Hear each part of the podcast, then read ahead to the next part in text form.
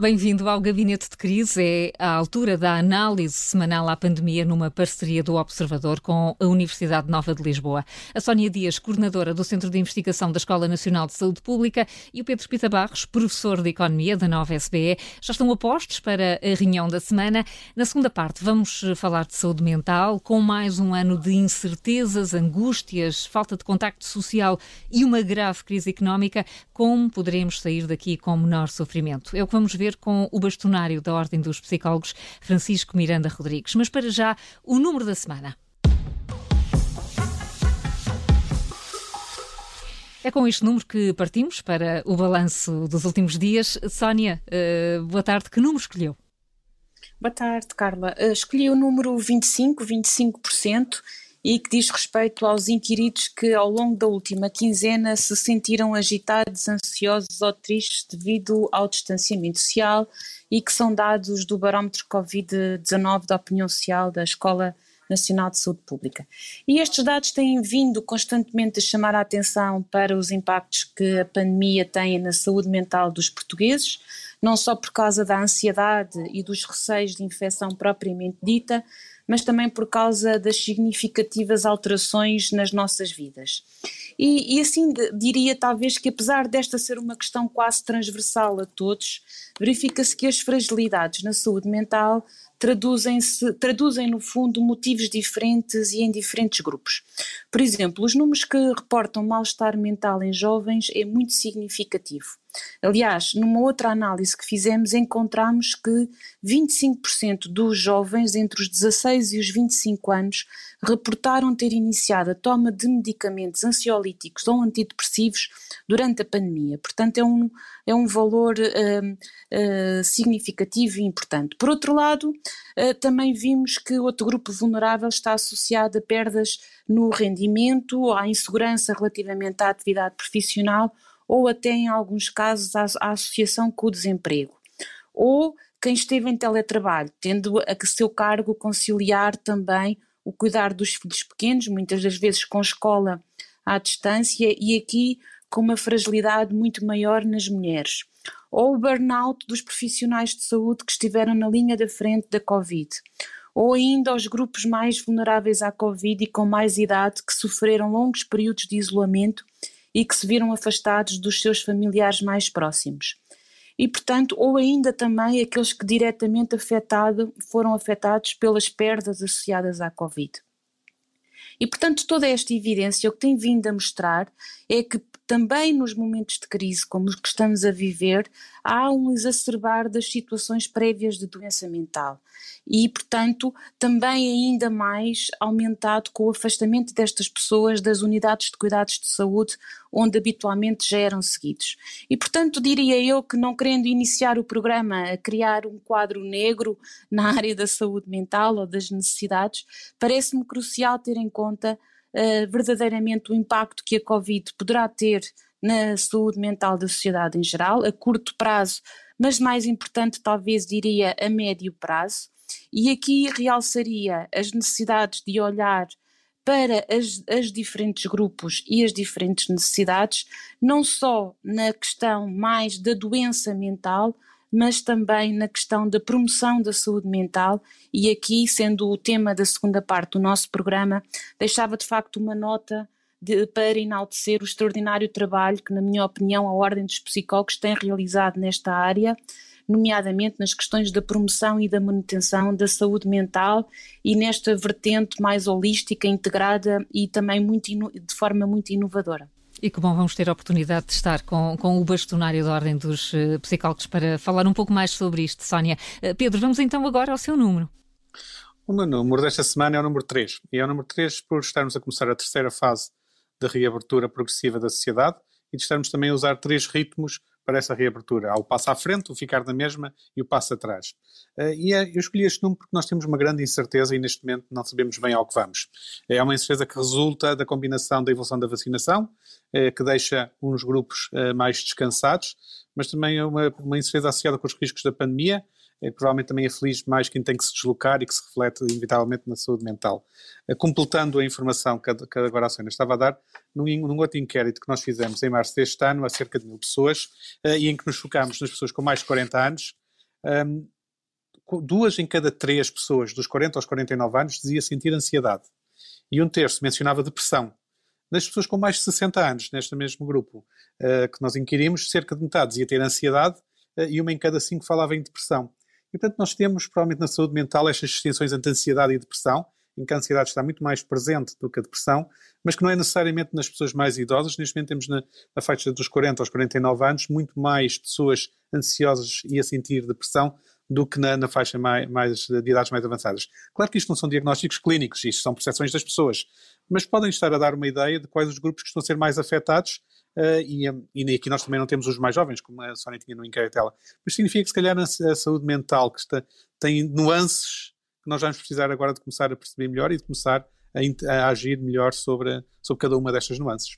Aqui fica também esta, esta reflexão, vamos desenvolvê-la na segunda parte. Para já, este número 3 do Pedro acaba por marcar a semana, com vários autarcas a criticar os critérios de incidência da Covid-19 nos conselhos mais pequenos. De resto, eh, durante esta semana houve mais uma reunião no Infarmed e muitas outras sobre a questão, mais uma vez, da segurança de algumas vacinas. Eh, Sónia, o que é que retira desta semana? O que é que lhe merece maior análise agora?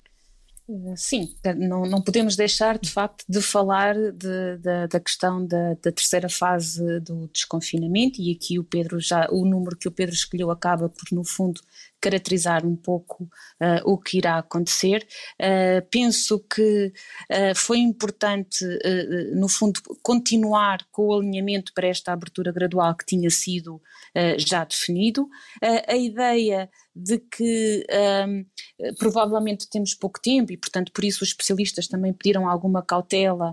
Uh, era uma ideia que nós já sabíamos, portanto, sabíamos que o calendário que tinha sido definido inicialmente era um equilíbrio difícil entre a monitorização da situação epidemiológica mas também as necessidades em termos das questões uh, económicas, das necessidades sociais, e, portanto, logo à partida o, o, o calendário implicaria algum risco. Eh, relativamente aos dados atuais, parecem-nos indicar que uh, vamos, podemos avançar com muita cautela. Temos esta questão da utilização de indicadores que, na verdade, eh, face à situação pandémica, que é sempre muito complexa, levanta verdadeiramente questões e nunca consegue responder a todas as especificidades e a questão dos pequenos conselhos e do impacto que os pequenos números podem ter na sua situação é, é importante e eventualmente levará à necessidade de afinar alguns critérios. Até me lembro aqui do que aconteceu a Portugal em determinado momento, que tínhamos quase toda a região com uh, números muito baixos de incidência, mas apenas a situação difícil de Lisboa e Val do Tejo levou a que não cumpríssemos os critérios europeus e que Portugal fosse incluído nas listas dos países com restrições de, vi de viagens e até prejudicou bastante algumas regiões em determinado momento. Portanto, estes critérios são muito úteis, na minha opinião, são claros, objetivos, são ferramentas para se trabalhar, mas que não acabam, que acabam por não cumprir todas as especificidades. Por outro lado, esta situação mostra eventualmente dois aspectos que eu realçaria.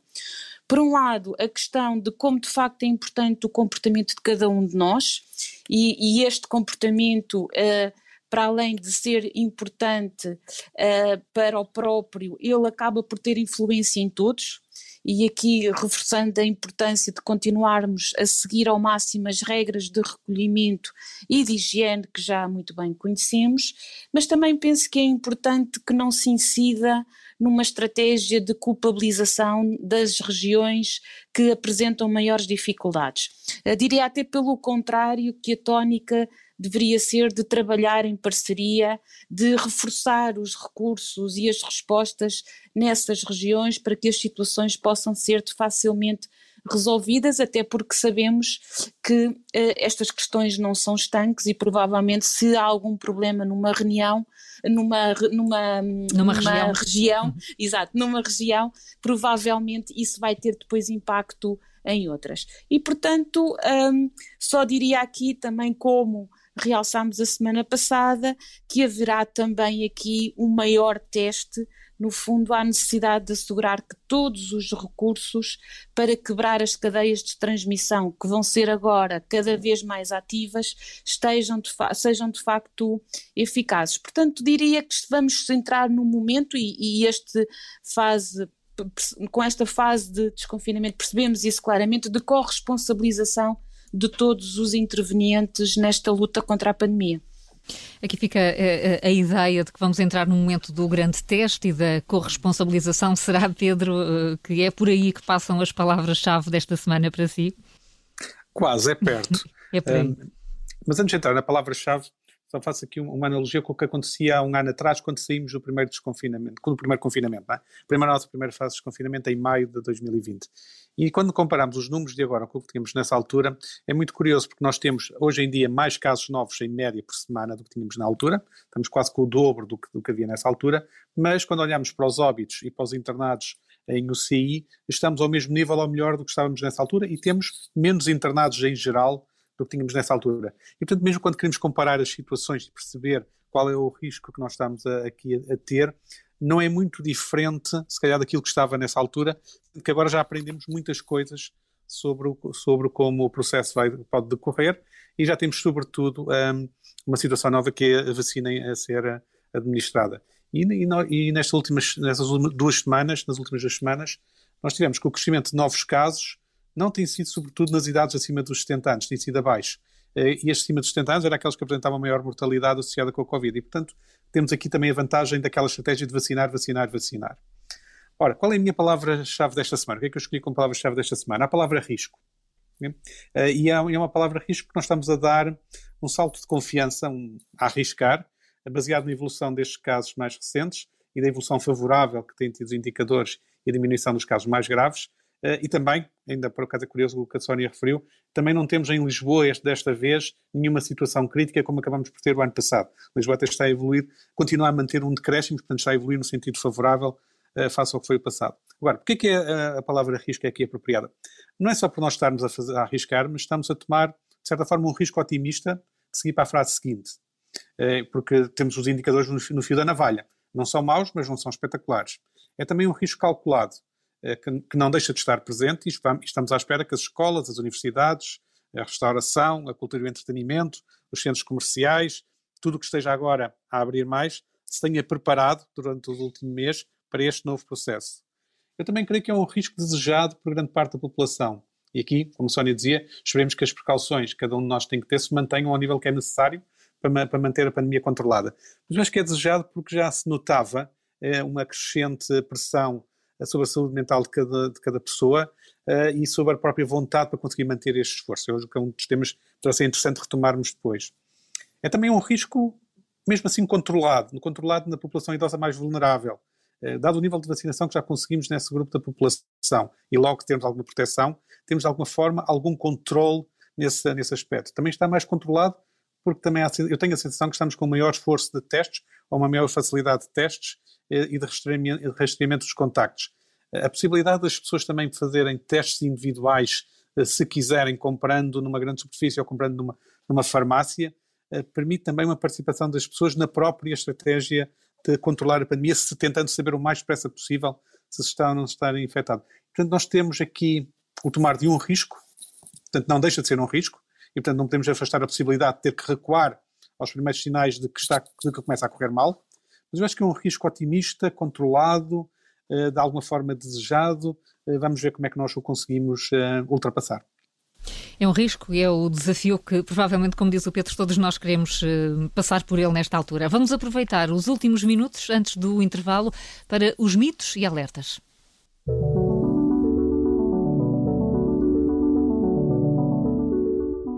São chamadas de atenção para deixar aqui bem sublinhadas. Sónia, há uma relação entre a Covid-19 e a perturbação mental?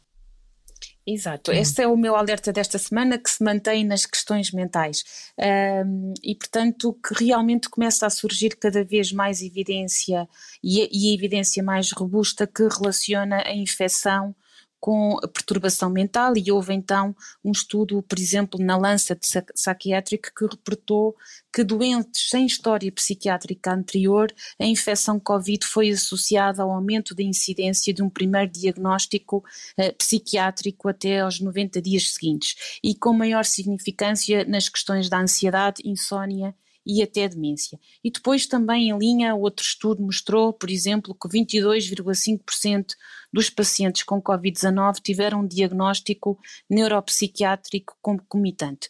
E, portanto, apesar dos efeitos da Covid, também ao nível das perturbações neurológicas ou psiquiátricas, também ainda serem pouco conhecidos, uh, penso que há sinais que começam a sinalizar a necessidade de os serviços de saúde nesta área estarem atentos a estas potenciais associações e ao impacto um pouco mais a longo prazo que a infecção Covid pode trazer. E vamos ver uh, se há de facto essa sensibilização e essa atenção dos serviços de saúde pode ser matéria também para a nossa conversa. Na segunda parte uh, do Gabinete de Crise, para já temos uh, um mito escolhido pelo Pedro e afinal, Pedro, as pessoas já vacinadas não vão ter Covid? É assim? não, esse, esse é talvez o mito ou alerta como quisermos pôr de uma forma mais ou menos positiva, que é, apesar das pessoas estarem vacinadas, existe sempre um pequeno risco de, de contrair a Covid, isto é, há sempre uma pequena percentagem uh, de, que poderá ter a doença. Nós sabemos quando se diz que, que a vacina é eficaz em 95%, significa que há ali uns 5% poderão vir a ter Covid, ou se forem 90%, haverá uns 10% que pode ter Covid. Uh, e é, o que nós sabemos é que, mesmo que as pessoas tenham uh, a Covid, o risco de ter uma situação muito grave passou a ser muito excepcional, passou a ser muito mais pequeno. E aqui há a distinção entre apanhar a doença e ter uma, uma sequela grave ou ter uma consequência grave ao mesmo fatal da doença. E isso é muito mais diminuído do que apenas ter a doença.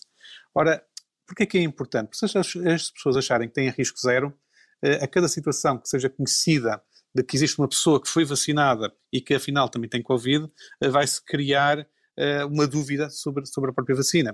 O que não faz sentido porque a própria vacina tem esse pequeno risco de 5 a 10%. E nós podemos começar a passar de estados de absoluta confiança na vacina para estados de absoluta desconfiança na vacina. Nós temos visto que nas últimas semanas a racionalidade e a emoção sobre as vacinas nem sempre andam juntas. Eh, e a discussão à volta dos coágulos e das vacinas ilustra isso bem. Eh, segundo algumas fontes, parece que o perigo de morrer devido a um coágulo que se possa ter não tomando a vacina, até porque se pode contrair a Covid-19, que também pode provocar esse problema, é muito maior do que tomando a vacina. Portanto, só mesmo só com o mesmo problema, até é melhor tomar a vacina do que não tomar. E, portanto, a ligação entre a saúde mental, eh, as confusões eventualmente exageradas sobre as vacinas e os coágulos e sobre outras situações que venham a ocorrer, que são um tema que nós teremos que pensar no futuro e se as pessoas terem consciência que a vacina diminui muito o risco, não elimina completamente, elimina quase completamente a sequência grave. E por isso há as tais regras que foram lembradas aqui pela Sónia devem continuar a, a ser mantidas independentemente de, de, quem está ou não vacinado. Ficamos com estes alertas da semana. A vacinação contra a Covid-19 não é uma armadura invencível, embora ajude muito, e temos de estar eh, preparados na área da saúde mental para todas as dimensões da doença. Fazemos agora uma pausa. Estamos de regresso com o bastonário da Ordem dos Psicólogos, Francisco Miranda Rodrigues, e também vamos estar com as notas de esperança. Até já.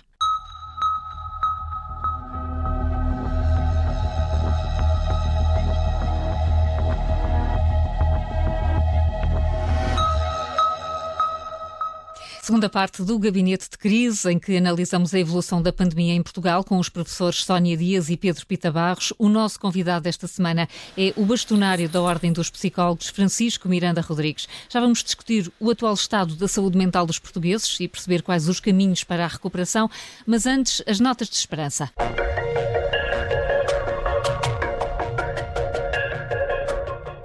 Pode haver sempre um lado positivo e é este o exercício no arranque da segunda parte do gabinete de crise. Pedro, qual é a sua nota de esperança?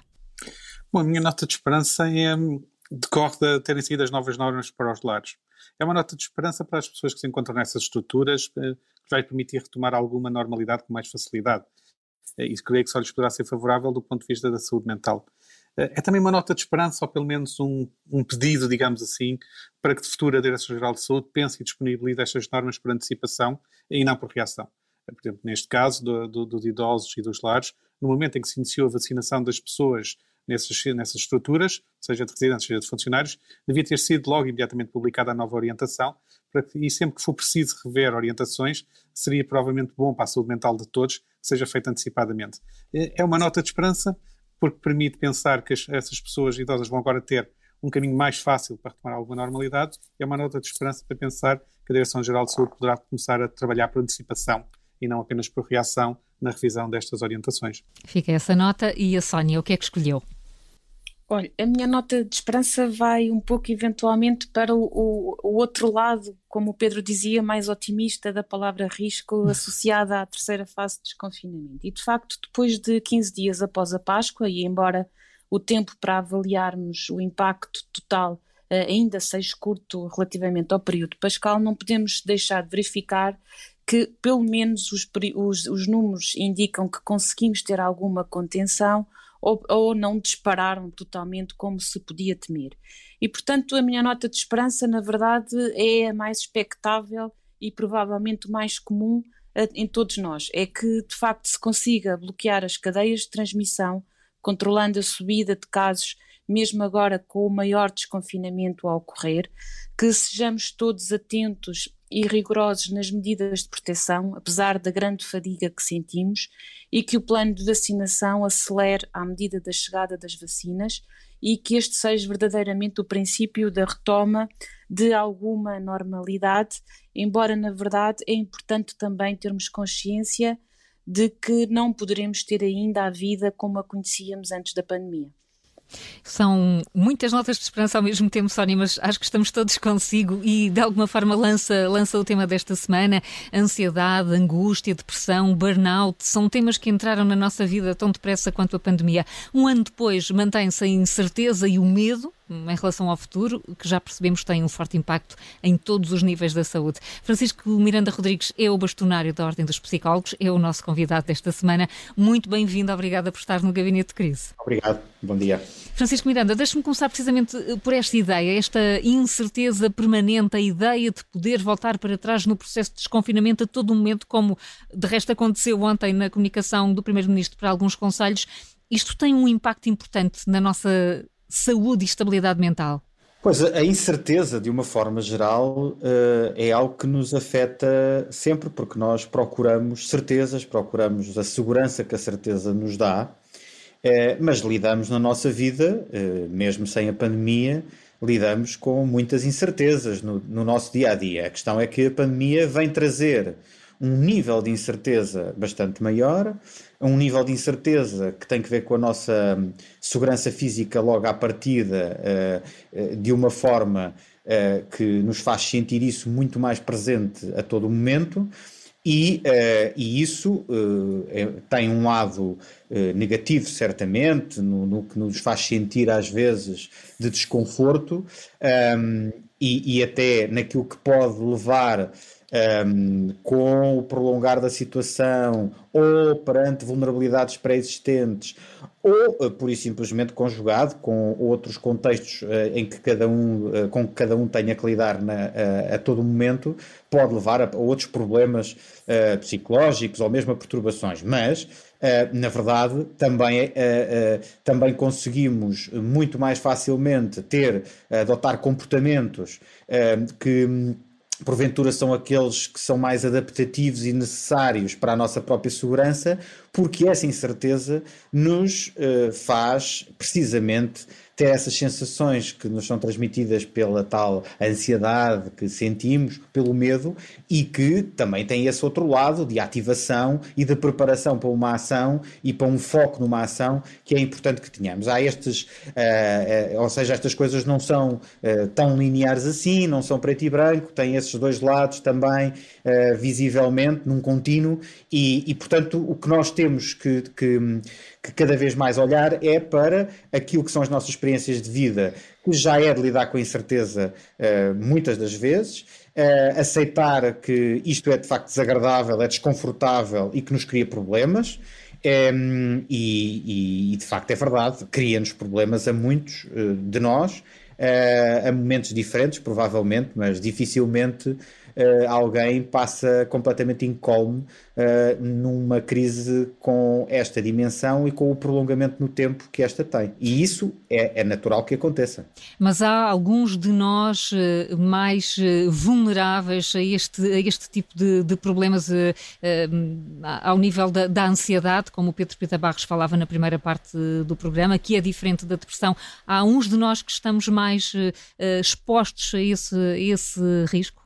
Quer dizer, há uns de nós, mas são, mas são o, o há uns de nós na, na, naquela ideia de que eh, se nós, num determinado momento, Uh, vivemos, uh, por exemplo, com condições do ponto de vista socioeconómicas que nos expõem a maiores riscos. Ou seja, uh, se nós temos forçosamente que trabalhar sem ser em teletrabalho, ou se nós temos que trabalhar em teletrabalho e, por, e, e, esse teletrabalho é feito numa habitação pequena, ao mesmo tempo que temos as, os filhos em casa a terem que ter as aulas também à distância, isso cria-nos problemas, desafios com que temos que lidar e isso pode nos tornar mais suscetíveis de dificuldades. Se nós temos perdas de rendimento, sabe-se que existe uma correlação entre as, essa situação e Uh, ao, ao, aparecimento de alguns problemas psicológicos, uh, os quadros de, chamados uh, por alguns autores de escassez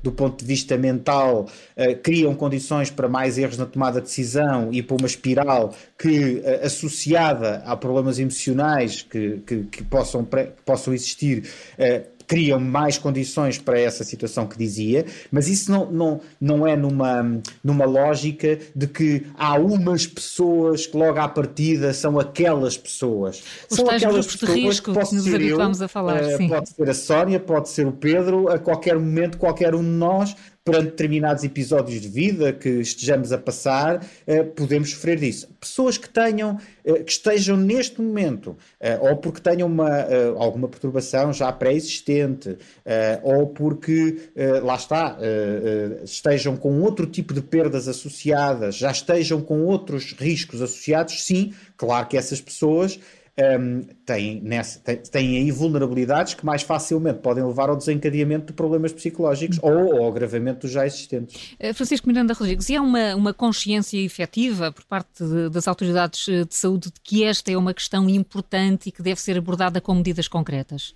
Uh, a sensação que tenho é que há um crescendo de, uh, de consciência uh, e, de, uh, e, e, de, uma percepção e compreensão da importância uh, destes impactos e de, e de, cada vez mais que a saúde física não é a única componente da saúde.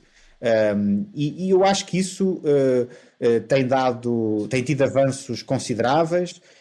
durante a pandemia, a visibilidade que estes impactos passaram a ter também trouxeram transformações e há algumas coisas muito concretas que demonstram que sim, que existem ehm, eh, que existe uma nova forma de olhar uh, para os impactos dentro desta área, mas apesar de tudo, talvez ainda não esteja assim tão claro como foi claro a forma como vocês apresentaram ehm, toda a situação no início deste programa, que quando nós estamos a falar de saúde mental e nos impactos na saúde mental, não estamos só a falar de doença mental e de perturbações, estamos a falar de outro tipo de problemas também que, eh, não sendo eh, tão graves, são problemas que nos afetam, que, que nos causam sofrimento, que alteram as nossas condições de vida para pior que perturbam o nosso desempenho profissional, as nossas relações pessoais e familiares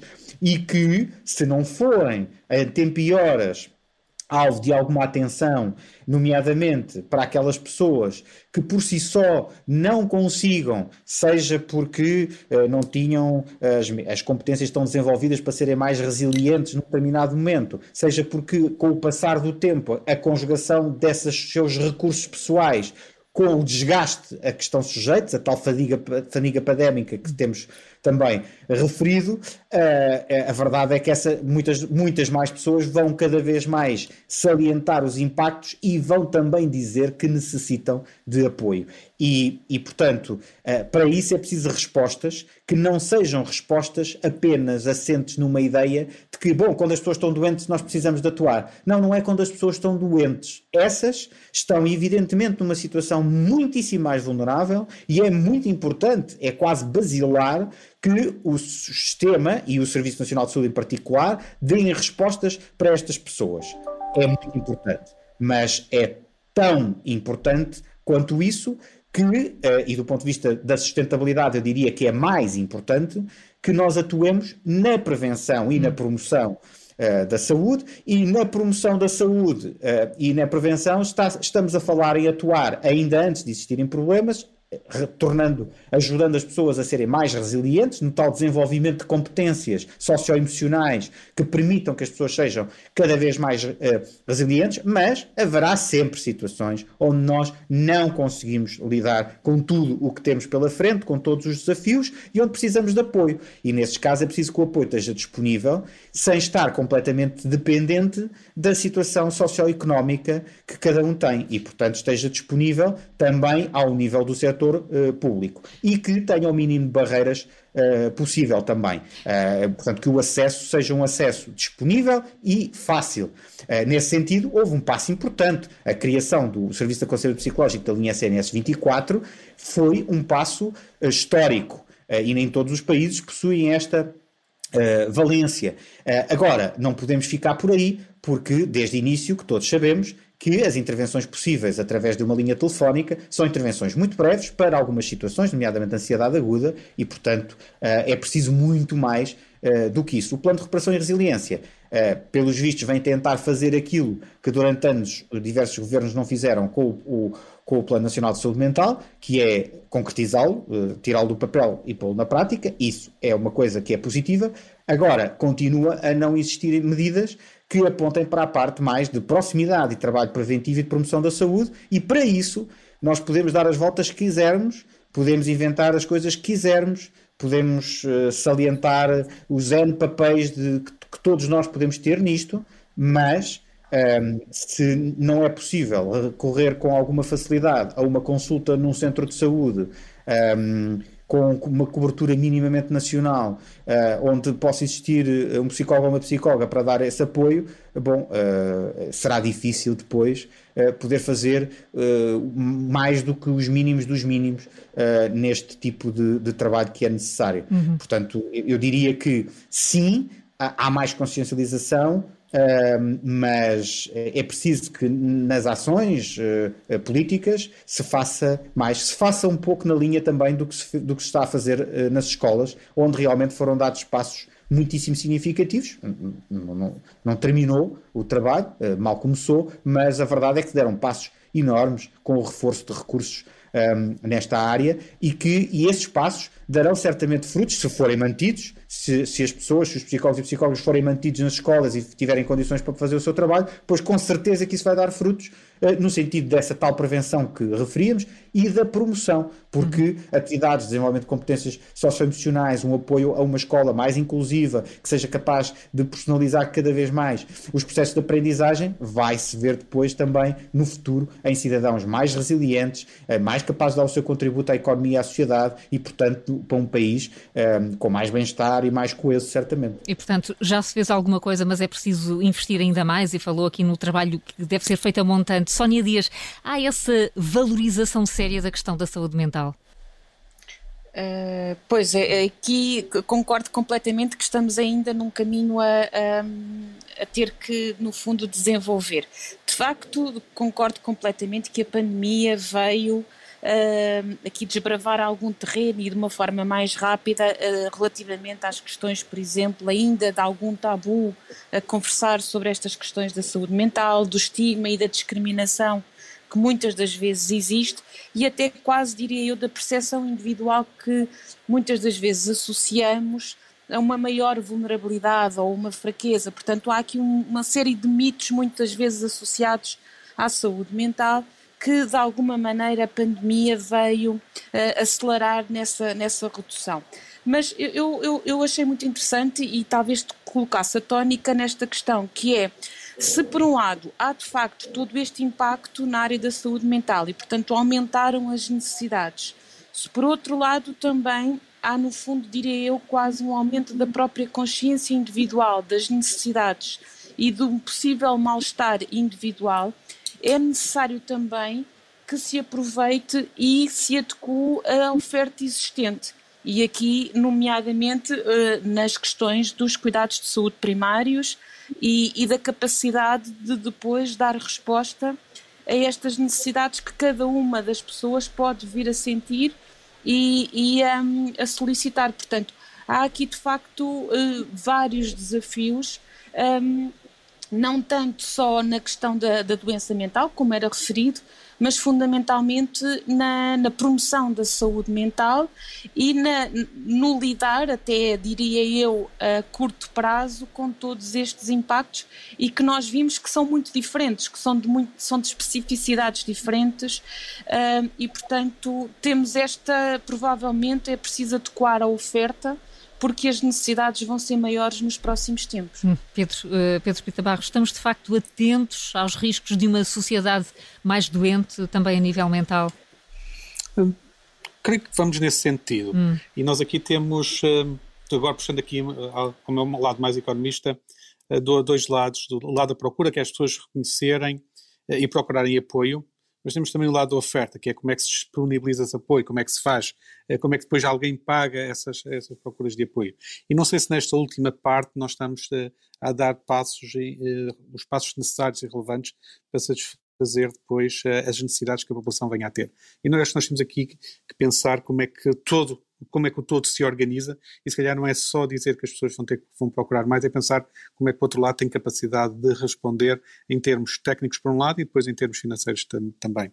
Também, também julgo que é um caminho novo com, com novos desafios. Uh, por exemplo, neste momento, entre as pessoas que, que, estão vacinadas e as que não estão vacinadas, uh, será que nós uh, sabemos qual é a melhor forma de lidar com esta distinção? É permitir diferenças, por exemplo, permitir que quem esteja vacinado vá a um espetáculo de teatro, mas quem não esteja não vá. Será que estamos preparados para fazer isso também? Eh, ou devemos manter tudo mais restrito até termos todos ou quase todos vacinados? Como que é que a saúde mental nos diz sobre isto? Eh, poderemos ter pessoas a querer passar eh, por estarem vacinadas, mesmo não estando ainda vacinadas? Que problemas é que nós também podemos vir a ter pela própria resposta geral à pandemia implicar divisões que nós antes não tínhamos tão aparentes dentro da nossa, dentro da nossa sociedade. Eu creio que tudo isto nos cria desafios do lado da procura, em que as pessoas reconhecerem e procurarem apoio é uma parte, mas nós temos outras partes importantes de novos desafios que surgem em termos de necessidades e como fazer e como pagar eh, e como colocar, no fundo, um, um sistema a funcionar para dar resposta. Francisco Miranda Rodrigues, muitas perguntas que o Pedro aqui lança. Sim. Não vamos ter tempo para elas de todo, mas Sim. a pergunta final, e estamos mesmo no último minuto, é como é que podemos sair disto tudo melhor? Bom, já foi aqui apontado, mais investimento vai ser necessário, não, não, não me parece que haja grande volta a dar, mas se nós queremos as pessoas preparadas para, para recuperarmos o país e para colocarmos as coisas cada vez a andar e o mais rapidamente possível no caminho que eu também há bocadinho salientava, desenvolvimento económico e de coesão social, não há outra forma.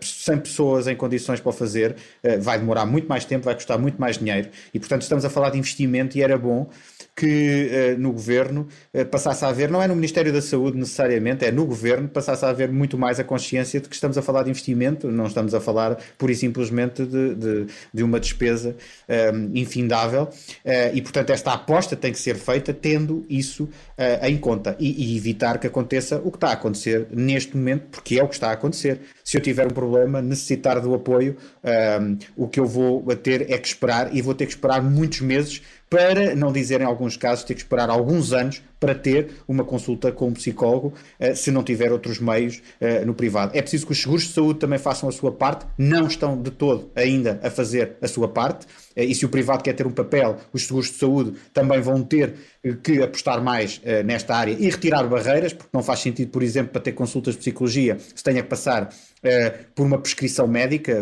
ir a um psicólogo não é ir fazer um raio-x, e portanto é uma coisa perfeitamente ultrapassada, e felizmente já sabemos ao dia de hoje que a ADSE parece ter decidido uh, resolver de uma vez por todas essa situação e, por exemplo, o acesso às, às consultas de psicologia comparticipadas pelos, uh, pela ADSE vão deixar de exigir necessariamente uma prescrição médica uh, e isso também é uma, uma coisa boa para aumentarmos o acesso. Mas há muito, de facto, para fazer e encontrar modelos também para financiar, porque, porque de facto há, há muito investimento para fazer e no que diz respeito a psicólogos para os centros de saúde, para os cuidados de saúde primários, está mesmo praticamente ainda tudo por fazer. Há muito pouco feito até agora e isso é imprescindível e urgente que aconteça uh, para que a população possa ter o apoio uh, que necessita. Sem isso, Uh, vai ser uh, muitíssimo mais difícil. E já agora uma nota final, empresas, mesmo, mesmo as empresas estão a apostar, estão a começar a apostar, é preciso que apostem de forma